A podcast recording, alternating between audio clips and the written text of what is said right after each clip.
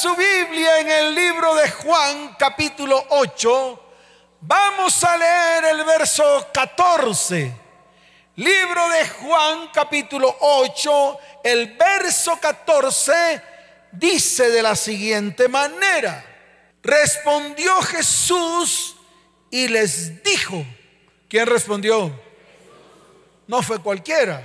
En mi Biblia está en rojo. Yo creo que en muchas Biblias que tienen por ahí también está en rojo. Quiere decir que el que habló fue Yeshua. ¿Quién habló? El Mesías judío. Yeshua el Mesías. No habló el Mesías romano. Habló el Mesías judío. Amén. Y su nombre es Yeshua. ¿Cómo es su nombre? El Mesías. ¿Cuántos dicen amén? Dice la palabra que él dijo, aunque yo doy testimonio acerca de mí mismo, mi testimonio es verdadero. ¿Cómo es el testimonio de Jesús? Claro, verdadero. Porque sé de dónde he venido y a dónde voy. Repítalo conmigo. El Señor sabía de dónde venía y para dónde iba.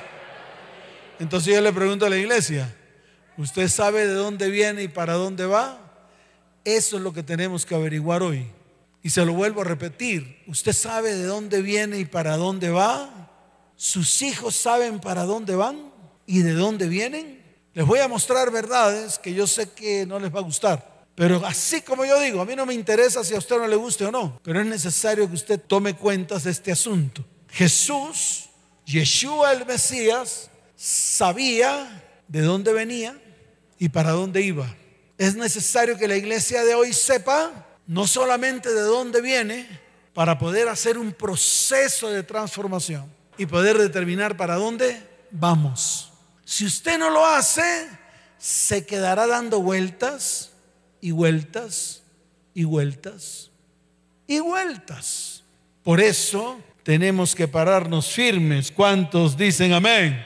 ¿Cuántos dicen amén? Dele fuerte ese aplauso al Señor. Fuerte ese aplauso. Escuche bien. Sabemos de dónde venimos. claro, yo sé de dónde vengo. Yo nací en una ciudad en la costa norte de Colombia. Nací de un papá que depositó su simiente en el vientre de mi mamá. Mi papá se llamaba Alfonso. Mi mamá se llamaba Elena. Los padres de ellos, o sea, mis abuelos, sé por parte de mi mamá de dónde vinieron. Por parte de mi papá, nunca lo pude averiguar. Sé lo que viví durante toda mi vida, desde que tuve uso de razón hasta hoy. Y eso que yo sé, creo que muchos de los que están aquí también lo saben. Muchos saben todas las vivencias que tuvieron aún desde el vientre de su madre. Muchos saben por dónde pasaron durante su niñez. Muchos hicieron un recorrido por la vida y en ese recorrido obtuvieron muchas marcas, obtuvieron muchas qué?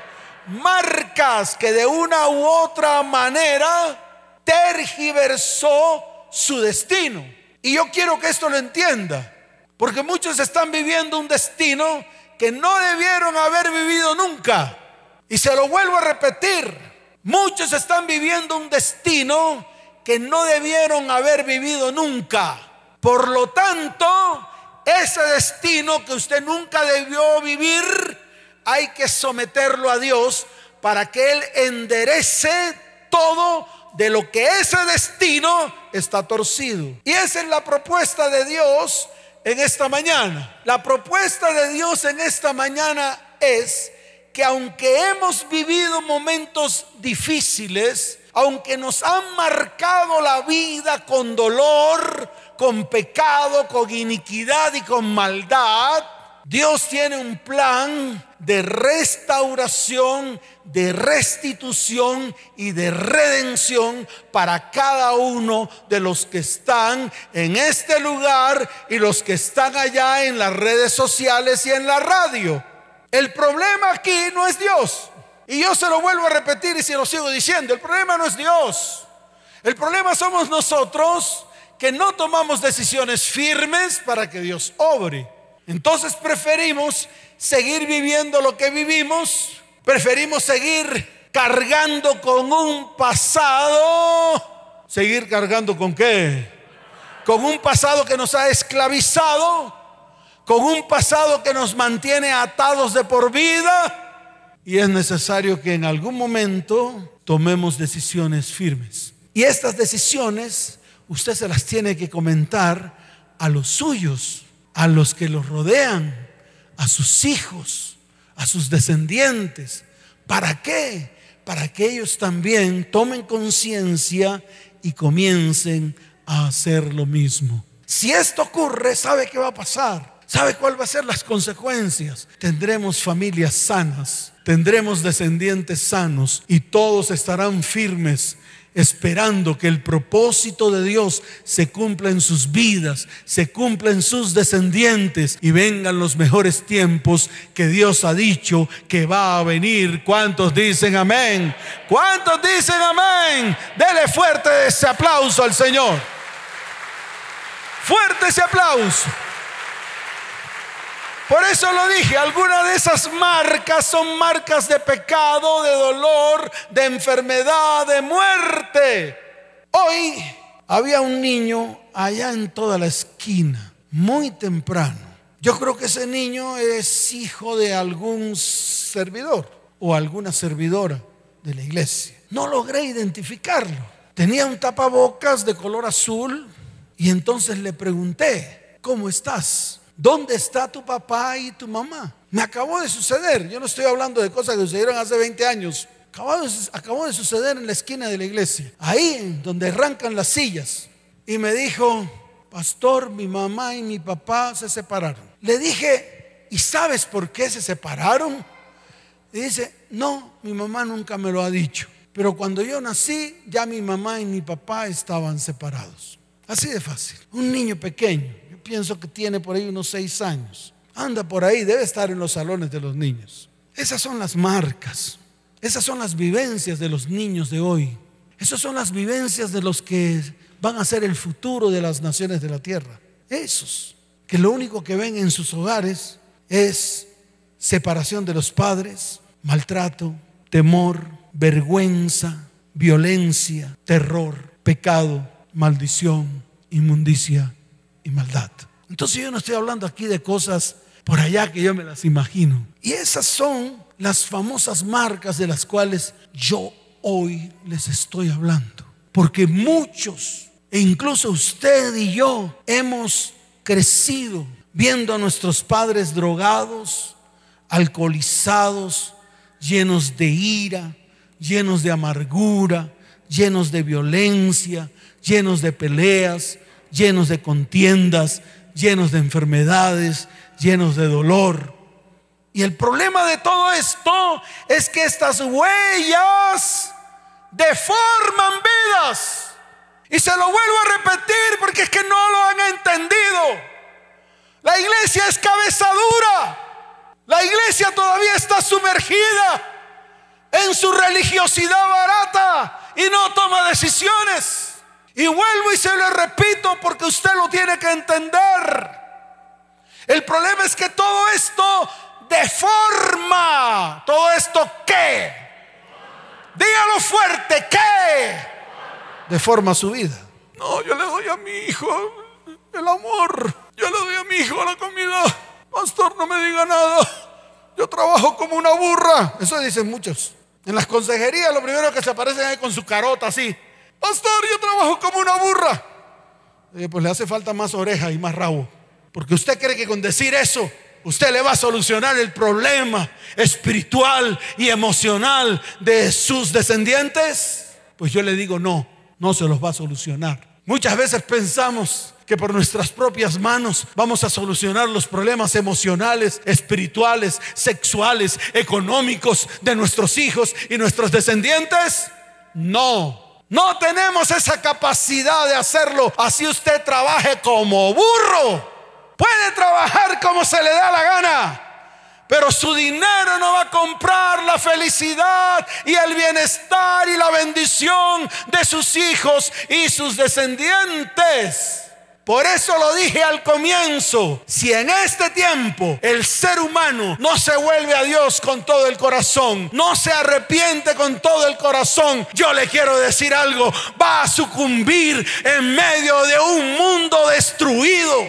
Y para allá vamos, vamos hacia un mundo destruido, gobernados por hombres inicuos, por hombres malos, perversos, dañados ¿Y cuál será el destino de nosotros? La destrucción, el dolor, el sufrimiento. Tenemos que comenzar a buscar la salvación que es en Cristo Jesús, comenzando por el arrepentimiento y terminando por la vida eterna. ¿Cuántos dicen amén? Dele fuerte ese aplauso al Señor.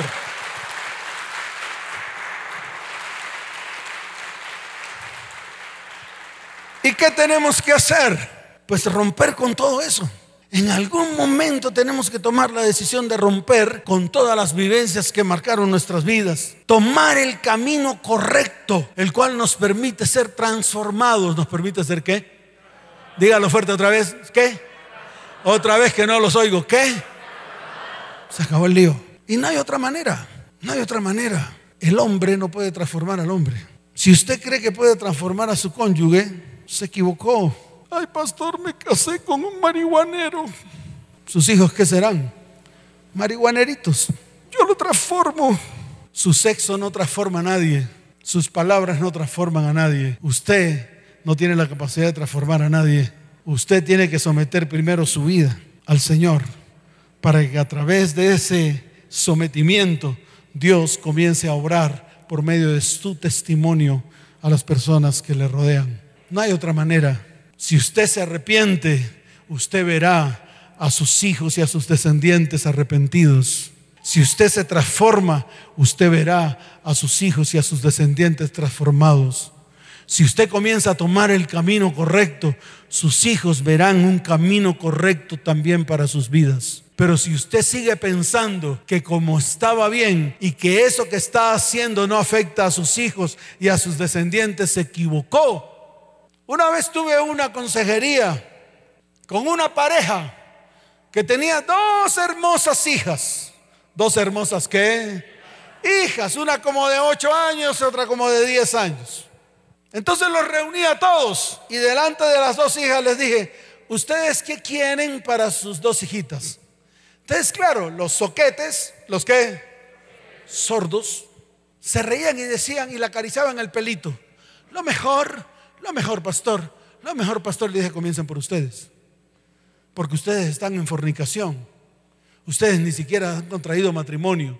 Ustedes ni siquiera les han dado ejemplo a sus hijos, a sus dos hijitas, que el fundamento de la sociedad es la familia y que comienza no con una relación sexual, sino comienza con una responsabilidad y un compromiso de parte del varón y de parte de la mujer. Y ese compromiso tiene que hacerse delante de Dios y hacerlo de manera correcta.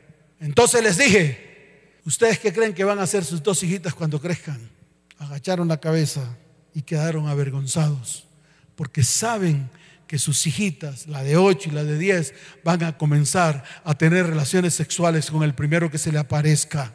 Y van a hacer lo mismo que hicieron ellos dos, porque ese es el ejemplo. Porque ese es qué. Dígalo fuerte, porque ese es qué. Se acabó el lío diga como chivo, haga como se le da la gana, pero es así. Yo soy el omnipotente. La omnipotencia a usted se le acaba cuando está en un ataúd o cuando está enterrado o cuando lo creman. Y la iglesia tiene que escuchar. Los jóvenes tienen que escuchar. Los adultos tienen que escuchar. Toda la iglesia de Cristo tiene que escuchar lo que Dios está hablando en este día.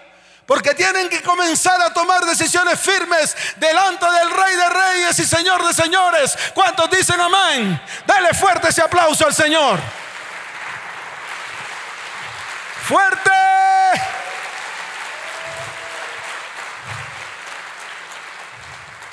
Por eso tenemos que comenzar a obedecer lo que está escrito en la palabra. Tenemos que comenzar a tomar el camino que tenemos que tomar. Es fácil. El camino no es ancho, porque el camino ancho nos lleva a la perdición. El camino es estrecho, es pedregoso, es difícil, claro que sí. Está lleno de piedras puntiagudas y muchas veces tenemos que atravesarlo sin calzado, porque el calzado del Evangelio es espinoso. El calzado del Evangelio no es para que juguemos con él. El calzado del Evangelio no es para motivar a nadie. El calzado del Evangelio es para que nos pongamos firmes delante de Dios a cumplir con lo que Él ha dicho. Tome el camino correcto como dice. Dígalo fuerte como dice. Tome el camino correcto. ¿Y cuál es? Lo que está escrito en el libro de Juan capítulo 14, verso 6. Dice la bendita palabra del Señor. Jesús dijo, ¿quién lo dijo? Yeshua, eso, el judío. Yeshua, ¿el qué? Judío, ese, el Mesías. Yeshua lo dijo, está en rojo en mi Biblia, no sé si en la suya, pero en la, en la mía está en rojo. Está escrito, libro de Juan capítulo 14, verso 6. Yo soy el camino, como dice. Y la verdad. Y la vida. Nadie ¿Quién? Nadie. Eh, los del grupo de por allá. Los del grupo de por allá. Los que pertenecen a la religión de tal. Los que pertenecen al pastor Chichumecus. Al otro. No, nadie. Nadie es nadie. Nadie va al Padre. Si no pasa primero por el Mesías. Nadie va al Padre si no pasa primero por el arrepentimiento. Nadie va al Padre si no pasa primero por el sacrificio de Cristo. Nadie va al Padre si no pasa primero por la sangre de Cristo. Nadie va al Padre si no es por Él. Nadie va al Padre si no es por quién. ¿Y quién es Él? Diga, Yeshua, Él, el judío. ¿Cuántos dicen amén? Entonces lo dijo Él. Yo soy el camino, soy la verdad y soy la vida. Y nadie viene al Padre sino por mí. Y yo le digo algo, si tú quieres algo nuevo para tu vida, tu familia y tu descendencia, tienes que tomar decisiones firmes. Número uno, escuche, toma el camino correcto, el que te lleva al arrepentimiento, así como está escrito en el libro de Mateo, capítulo 3, desde el verso primero en adelante. Dice la palabra, en aquellos días vino Juan el Bautista predicando en el desierto de Judea. Verso 2, y diciendo, arrepentíos,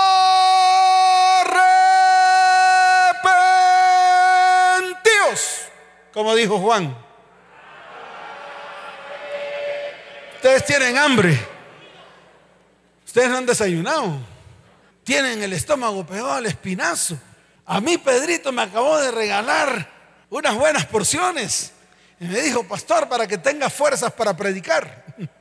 ¿Cuántos dicen amén? ¿Qué dijo Juan?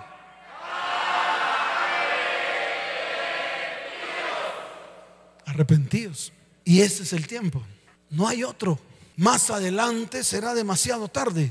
Ese es el tiempo en el cual el Señor está hablando y está diciendo, arrepentidos porque el reino de los cielos se ha acercado. ¿El reino de los cielos qué?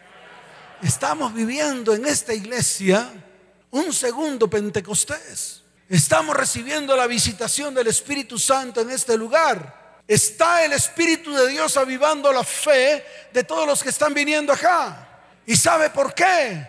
Porque Dios está comenzando a transformar vidas, hogares, familias y descendientes y nosotros estamos obedeciendo a lo que Dios está diciendo que en este tiempo tenemos que hacer. ¿Cuántos dicen amén?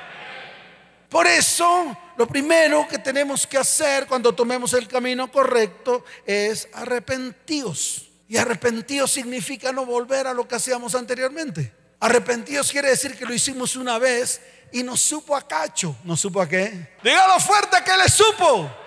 A cacho. Y déjeme decirle algo que el cacho no sabe rico. Si no, pregúntele a los marihuaneros cuando se meten sus cachos. Pregúnteles a qué le sabe. Le sabe a pasto. Y los únicos que comen pasto son los burros. ¿Cuáles son los únicos que comen pasto? Claro, los burros, las vacas, los rumiantes. Y hoy en el mundo hay mucho rumiante metiendo cacho, metiendo monte y diciendo que el monte es bueno. El monte no es bueno, el monte te mata, te acaba, te destruye, te lleva a vivir una vida que no es tu vida. Por eso le digo a todos los que están aquí, párense firmes, porque ese es el tiempo en el cual Dios está hablando. Lo dijo en Mateo capítulo primero, verso 2, y lo dijo también en, escuche bien, en Lucas capítulo 13, verso 3. Vaya a Lucas capítulo 13, verso 3. Dice la bendita palabra del Señor. Os digo no, antes si no os arrepentís, todos quienes pereceréis igualmente. También lo dijo en Lucas capítulo 13, verso 5. Dijo el Señor, os digo no, antes que si no os arrepentís, todos pereceréis igualmente. Lo dijo en Mateo capítulo 7, desde el verso 13 hasta el verso 14. Dice la palabra, entrad por la puerta estrecha, porque ancha es la puerta y espacioso el camino que lleva a la perdición y muchos son los que entran por ella porque estrecha es la puerta y angosto el camino que lleva a la vida y pocos son los que la hallan. La pregunta es, ¿cuántos quieren hallar esa puerta y ese camino estrecho? Levante la mano. ¿Cuántos lo quieren? Dígalo fuerte, ¿cuántos lo quieren? Dele fuerte ese aplauso al Señor. Lo segundo, tenemos que aceptar una buena noticia. ¿Cuántos quieren escuchar la buena noticia? Claro, Jesús o Yeshua el Mesías vino a dejar su huella sobre nuestras vidas, huella de sanidad, de restauración y de restitución para tu vida, para tu casa, para tu hogar y para tu descendencia. Nadie ha dejado una huella tan grande en toda la humanidad. Él llevó en su propio cuerpo todos nuestros pecados, todas nuestras maldades, todas nuestras iniquidades, todas nuestras enfermedades, con el único objetivo de sanarnos, liberarnos, quitar toda dolencia y perdonar nuestro pecado, romper la maldición y quitar la iniquidad de medio de nuestras vidas, casa, hogar, familia y descendencia. ¿Cuántos dicen amén? Eso merece un fuerte aplauso al Rey de Reyes.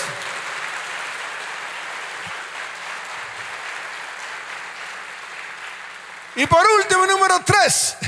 Ay, qué bueno, llegamos al final. Al final en el cual tenemos que tomar decisiones. Él lo dijo al comienzo, en Juan capítulo 8, verso 14. Escuche esto. Yo sé de dónde he venido y para dónde voy. Esta fue la pregunta que hice al comienzo. ¿Sabes de dónde vienes? Yo sé que sí sabes, pero ¿sabes para dónde vas? Esa es la reflexión de hoy.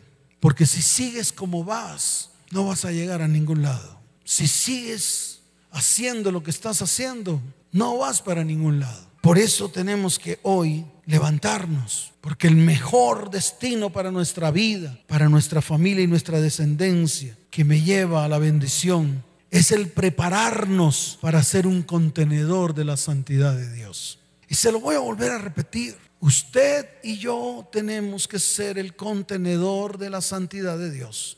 Y esto no tiene nada que ver con religión no tiene nada que ver con un templo visible hecho por hombres.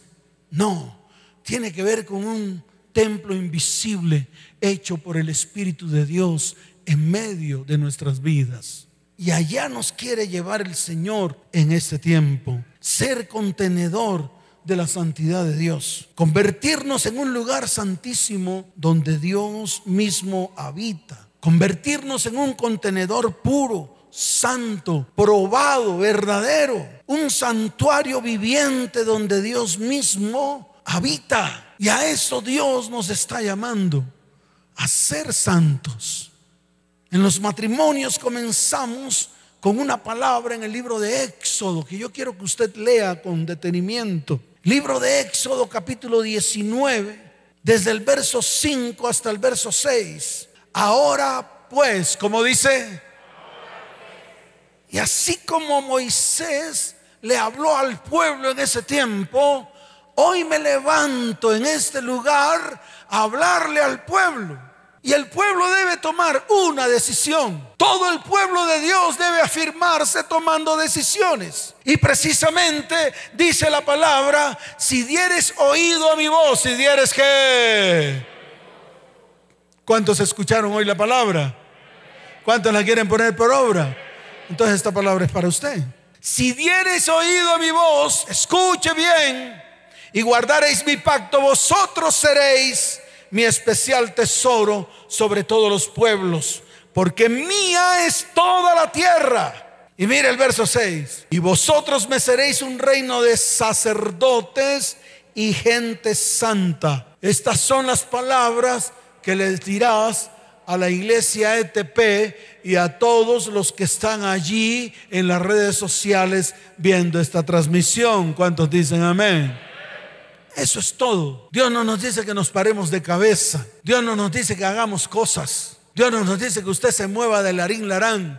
Dios no quiere que usted sea un baladán, baladín, baladín, bambán. De aquí para allá como tamo que lleva el viento. Dios no quiere eso. Dios quiere que usted se afirme porque esta es la única manera de ser un contenedor de la gloria de Dios. Que Dios more en medio de nosotros. Y eso precisamente fue lo que vino a hacer Yeshua en medio de nosotros. Él no vino a traer una religión. Él vino a morar en medio de nosotros. Los que tomamos la decisión de ser santos, apartados para Él. Y eso es lo que hoy vamos a comenzar a hacer delante de la presencia del Señor. ¿Cuántos dicen amén? ¿Cuántos dicen amén? Dele fuerte ese aplauso al Señor. Y colóquese en pie. Colóquese en pie. Colóquese firme. Porque hoy es el día. Es el día de recibir la bendición que viene de parte de Dios. Es el día de tomar la decisión, así como está escrito en el libro de Jeremías, capítulo 31, desde el verso 31 en adelante. Escuche bien, porque es importante. Aquí está la palabra profética para nosotros los éfratas. Aquí está la palabra profética para nosotros de los, los que venimos de la descendencia de Efraín. Aquí está la palabra profética para nosotros los gentiles aceptos delante de Dios por su gracia, por su amor y su misericordia. Y como Éfratas, tenemos que pararnos firmes delante de Dios. Y Jeremías lo profetizó miles de años atrás y hoy esa palabra se vuelve vida y verdad en medio de nuestras vidas. ¿Cuántos dicen amén? Dice la palabra del Señor. Jeremías capítulo 31 desde el verso 31. He aquí vienen días, dice Yahweh, en los cuales haré nuevo pacto con la casa de Israel y la casa de Judá. No como el pacto que hice con sus padres el día que tomé su mano para sacarlos de la tierra de Egipto, porque ellos invalidaron mi pacto, aunque fui yo un marido para ellos, dice Yahweh. Pero este es el pacto que haré con la casa de Israel. La casa de Israel, los efratas. La casa de Israel, los efratas. Los gentiles. ¿Cuántos dicen amén? ¿Cuántos dicen amén? Dale fuerte ese aplauso al Señor. Pondré mis palabras dentro de vosotros y las escribiré en sus corazones. No tendrán que enseñar a nadie porque todos me conocerán. Yo les perdonaré sus iniquidades y nunca más me acordaré de sus pecados. Todos los pecados hoy quedan eliminados y Dios nunca se va a acordar de ninguno de ellos por causa de nuestro arrepentimiento y devolvernos a Dios con todo el corazón. ¿Cuántos dicen amén? Dele fuerte ese aplauso al Señor. Jesús pagó todo en la cruz. Él fue el mejor sustituto. Y por lo tanto hoy le damos la gloria y la honra. Levanten sus manos. Cierren sus ojos. Espíritu de Dios, ven. Aquí está tu pueblo, Señor. He dicho lo que me has dicho que diga. Y sé que los que están aquí procederán al arrepentimiento y tomarán ese camino. Porque sé con quién estoy hablando, Señor. Estoy hablando con un pueblo de sacerdotes y gente santa. Estoy hablando con un pueblo que se quiere poner firme delante de tus ojos, Señor. Y que en estos momentos inclinan sus rostros para arrepentirse de todo lo que han hecho mal. Y que tú tomes el control de sus vidas. Porque por muchos años hemos querido tomar el control de nuestras vidas. Padre, extiende tu misericordia sobre tu iglesia y sobre tu pueblo. Extiende tu misericordia sobre cada uno de nosotros y perdónanos, Señor. Hemos hecho mal. Hemos contaminado nuestras vidas. Hemos contaminado nuestras familias, nuestros hijos y nuestros descendientes. Levanten sus manos y dile, Señor, toma el control de mi vida. Toma el control de mi casa. Toma el control de mi hogar. Y toma el control de mi familia. Te lo pido, Padre, en el nombre de Yeshua, el Mesías. En el nombre que es por sobre todo nombre. Levanten sus manos y adórenle. Escuchen todo lo que Dios tiene para ustedes hoy tiene cosas grandes y maravillosas para ustedes. Él mismo ha descendido con el poder de su Espíritu Santo. Y Él los quiere llevar a la bendición. Ustedes van a experimentar la presencia de su Espíritu que va a transformar sus vidas y sus corazones Levante sus manos y dígale, Señor, gracias por estos tiempos tan preciosos. Gracias porque hemos podido venir a ti. Gracias porque hemos podido tomar decisiones firmes. Señor, te doy gracias porque tú eres bueno y porque para siempre es tu misericordia. En el nombre de Jesús. En el nombre de Jesús. Levante sus manos al cielo hoy y reciba todo lo que Dios tiene para ti en este día. Recibe el Espíritu de Dios que está en este lugar moviéndose por ti, por tu vida, por tu casa, por tu familia y por tu descendencia. Recibe lo que Dios ha preparado para ti hoy, porque es un día de grandes bendiciones.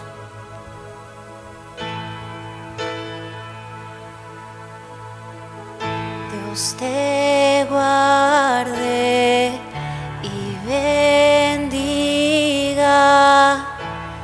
que extienda su amor te muestre favor. Dios te mire con agrado y te dé paz. Levante sus manos y reciba